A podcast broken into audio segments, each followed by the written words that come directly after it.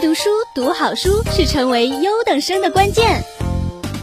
中国古代寓言故事，小朋友们大家好，欢迎收听今天的寓言故事，我是你们的雨曼姐姐。今天的故事名字叫做《鲁王养鸟》。鲁国的郊外飞来一只奇异的海鸟，老百姓从来没有见过这种鸟。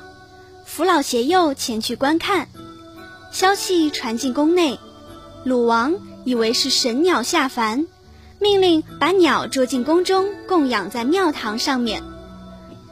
他让宫廷乐队为海鸟演奏庄严肃穆的宫廷乐曲，让御膳房为海鸟摆下丰盛的酒席。海鸟却被这种场面吓得头晕目眩，惊慌失措。他不吃不喝，三天以后就死掉了。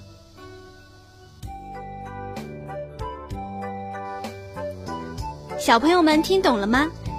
人乐于享用的一切，鸟类不一定也乐于享用。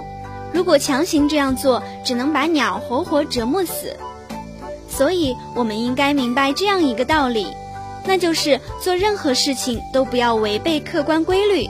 以免做事前本来怀着美好的愿望，最后却得到了完全相反的结果。